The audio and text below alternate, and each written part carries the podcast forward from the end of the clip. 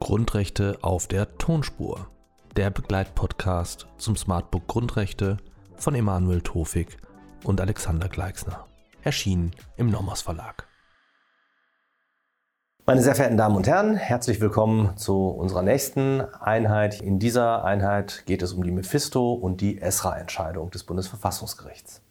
Worum geht es bei der Mephisto-Entscheidung? Die Mephisto-Entscheidung ist die bekannteste Entscheidung äh, aufgrund eines Literaturprozesses in der deutschen Nachkriegsgeschichte.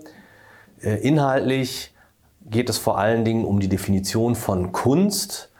Ähm, das Bundesverfassungsgericht trifft grundlegende Aussagen zu Schutzbereich und Schranken der Kunstfreiheit und zum Verhältnis insbesondere zur Meinungsfreiheit sowie zum postmortalen Ehrenschutz. Außerdem ist die Entscheidung berühmt wegen der abweichenden Meinung zweier Verfassungsrichter, die die damals erstmalig geschaffene Möglichkeit des Sondervotums genutzt haben. Worum ging es im Einzelnen? Der Sachverhalt. Ähm, der Roman Mephisto, Roman einer Karriere, erschien 1936 erstmals im Amsterdamer Exil. Es handelt sich um einen Text von Klaus Mann. Der Text befasst sich als einer der ersten Romane mit den Zuständen im Dritten Reich. Hauptfigur des Romans ist Henrik Höfgen, ähm, der seine politischen Ideale verrät, um in der nationalsozialistischen Diktatur Karriere machen zu können. Höfgen wird im Roman porträtiert als ehrgeiziger, talentierter Opportunist mit perversen sexuellen Neigungen. Die Figur, und das ist sozusagen das Pikante an dem Roman, ist angelehnt an den bekannten Schauspieler Gustav Gründgens. Das wird auch durch zahlreiche Einzelheiten, die der Roman schildert, etwa das äußere Erscheinungsbild, der Lebenslauf, die Personen in seiner Umgebung sehr deutlich.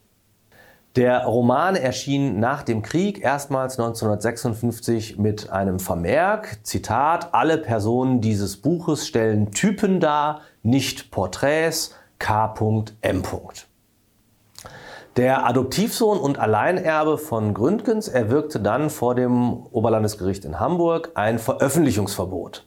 Durch den Roman so trug er vor, entstehe ein verfälschtes, grob ehrverletzendes Bild von Gründgens und der Roman sei kein Kunstwerk, sondern die Privatrache Manns an Gründgens.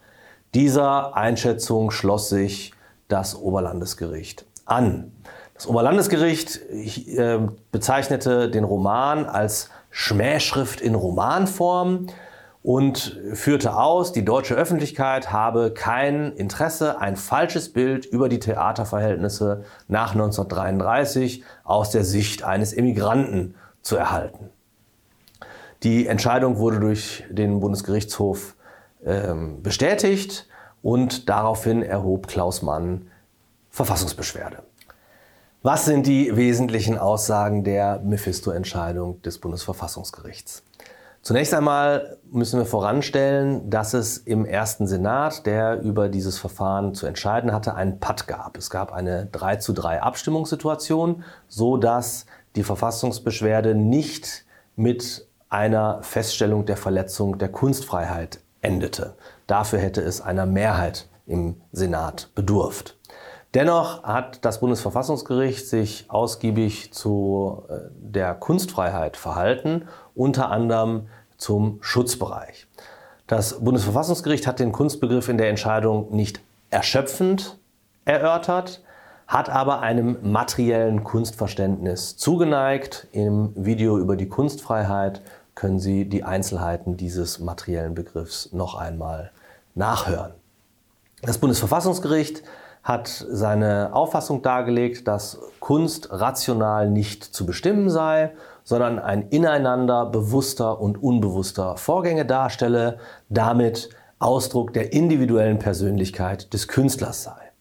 Es hat auch aufgegriffen die Differenzierung zwischen Werk- und Wirkbereich und damit auch den äh, Vermittler mit in den Schutzbereich einbezogen, also hier etwa den Verleger von Mann. Dadurch, dass auch der Wirkbereich der Kunstfreiheit geschützt ist, nicht nur der Werkbereich, in dem das Werk entsteht, sondern auch äh, die Projektions- und Wirkfläche mit in den Schutzbereich einbezogen wird, werden auch äh, solche Personen, die in diesem Bereich tätig sind, mit in den Schutzbereich einbezogen. Der zweite wichtige Aspekt, die zweite wesentliche Aussage dieser Entscheidung betrifft die Schranken der Kunstfreiheit. Bis dahin war umstritten, ob möglicherweise die Schrankentrias des Artikel 2.1 Grundgesetz oder die Schranken des Artikel 5 Absatz 2 Grundgesetz auch auf die Kunstfreiheit zu übertragen sein würden. Das Bundesverfassungsgericht hat sich deutlich hiergegen ausgesprochen und festgestellt, dass es allein verfassungsimmanente Schranken der Kunstfreiheit gibt. Die Leitlinien hierfür waren, dass kollidierende Interessen im Wege einer praktischen Konkordanz in angemessenen Ausgleich gebracht werden müssen und dass äh, es bei der Kunstfreiheit in besonderem Maße gelte, die Verhältnismäßigkeit und Verhältnismäßigkeitsgrundsatz zur Anwendung zu bringen. Für die Beurteilung oder Abwägung des allgemeinen Persönlichkeitsrechts äh, gegen die Kunstfreiheit ähm, hat das Bundesverfassungsgericht die Abbild- oder Urbildformel ähm, zur Geltung gebracht. Ist die Person mit anderen Worten objektiviert oder wird sie noch subjektiv dargestellt? Also individuell, persönlich, intim einerseits oder zeichenhaft allgemein andererseits. In concreto war in dieser Fallgestaltung lediglich der postmortale Persönlichkeitsschutz Gustav Gründgens in die Erwägung und in die Abwägung einzustellen, der sich allein aus Artikel 1 Absatz 1 Grundgesetz ergibt. Weitere Frage, die sich das Bundesverfassungsgericht gestellt hat, ist, inwiefern die Meinungsfreiheit neben der Kunstfreiheit noch Anwendung findet.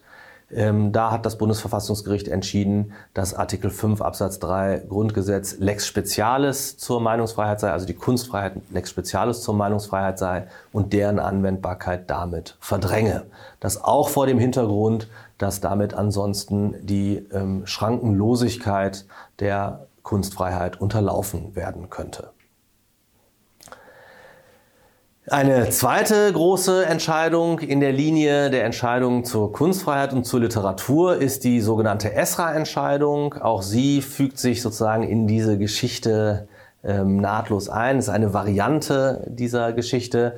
Was war hier Ausgangspunkt im Sachverhalt? Es ging um einen Streit um ein Veröffentlichungs- und Verbreitungsverbot für einen Roman, nämlich den Roman Esra von Maxim Biller worin die Liebesbeziehung des Schriftstellers Adam, in dem Billa erkennbar wird, zu Esra geschildert wird. Eine junge Frau, die sich in Esra wiedererkannte, geht wegen der zahlreichen detaillierten Darstellungen sexueller Handlungen gegen die Veröffentlichung vor. Die wesentlichen Aussagen des Bundesverfassungsgerichts in dieser Entscheidung waren, dass die hohe Kumulation von Identifizierungsmerkmalen ähm, dazu geführt haben, dass man davon ausgehen konnte, ausgehen musste, dass eine reale Person dahinter steckt und dass diese reale Person erkennbar würde. Die kunstspezifische Betrachtungsweise hingegen, ähm, aufgrund dieser gelte die Vermutung der Fiktionalität für literarische Texte. Diese beiden Pole stehen in Widerstreit. Aber es gibt, so das Bundesverfassungsgericht, kein Indubio pro arte. Es entwickelt vielmehr seine Urbild-Abbild-Formel aus der Mephisto-Entscheidung in der Esra-Entscheidung weiter und ich zitiere wörtlich, zwischen dem Maß, in dem der Autor eine von der Wirklichkeit abgelöste ästhetische Realität schafft und der Intensität der Verletzung des Persönlichkeitsrechts besteht eine Wechselbeziehung. Je stärker Abbild und Urbild übereinstimmen, desto schwerer wiegt die Beeinträchtigung des Persönlichkeitsrechts. Je mehr die künstlerische Darstellung die besonderen geschützten Dimensionen des Persönlichkeitsrechts berührt, desto stärker muss die Fiktionalisierung sein, um eine Persönlichkeitsrechtsverletzung auszuschließen. Die Reaktionen auf diese Entscheidung waren außerordentlich gespalten. In der Literaturszene ähm, wurde der Vorwurf laut, durch die Entscheidung schränke das Bundesverfassungsgericht die künstlerische Freiheit ungebührlich ein. Heribert Prantl, der Redakteur der Süddeutschen Zeitung, sprach gar von Zensur. Christoph Enders äh, ließ vernehmen, die Argumentation des Bundesverfassungsgerichts degradiere die Kunstfreiheit zur Meinungsfreiheit Kulturschaffender. Auf der anderen Seite ließ beispielsweise Müller-Terpitz vernehmen, Esra sei ein Sieg für die Kunstfreiheit, Innovationen in, Esra, in der Esra-Entscheidung bedeuteten eine Abkehr von der Mephisto-Rechtsprechung. Es gelte ein verschärfter Prüfungsmaßstab, die Vermutung der Fiktionalität. All das werte die Kunstfreiheit auf, stärke sie, so dass es in Zukunft erheblich schwieriger würde, Kunst aufgrund ähm, von Argumenten des Persönlichkeitsrechtsschutzes zu unterbinden. Kunst darf fast alles, fasst Müller-Terpitz zusammen und das ist gut so. Wenn wir jetzt uns in der Zusammenschau ansehen, welche Bedeutung Mephisto-Entscheidung und Esra-Entscheidung gewonnen haben, dann äh, ist die Relevanz vor allen Dingen darin zu sehen, dass das allgemeine Persönlichkeitsrecht und die Kunstfreiheit von Verfassungswegen gleichrangig gewährleistet werden. Obwohl Artikel 5 Absatz 3 Grundgesetz schrankenlos gewährleistet ist, bildet das APR, das Allgemeine Persönlichkeitsrecht, eine verfassungsimmanente Schranke. Das bedeutet, die Kunstfreiheit ist nicht prinzipiell vorrangig, es gibt keine kunstspezifische Betrachtungsweise und sich entgegenstehende Grundrechte sind im Wege der praktischen Konkordanz gegeneinander abzuwägen. Eine schwere Persönlichkeitsverletzung im Kernbereich privater Lebensgestaltung ist durch keine, wie auch immer geartete, kunstspezifische Betrachtung zu rechtfertigen. Vielen Dank für Ihre Aufmerksamkeit.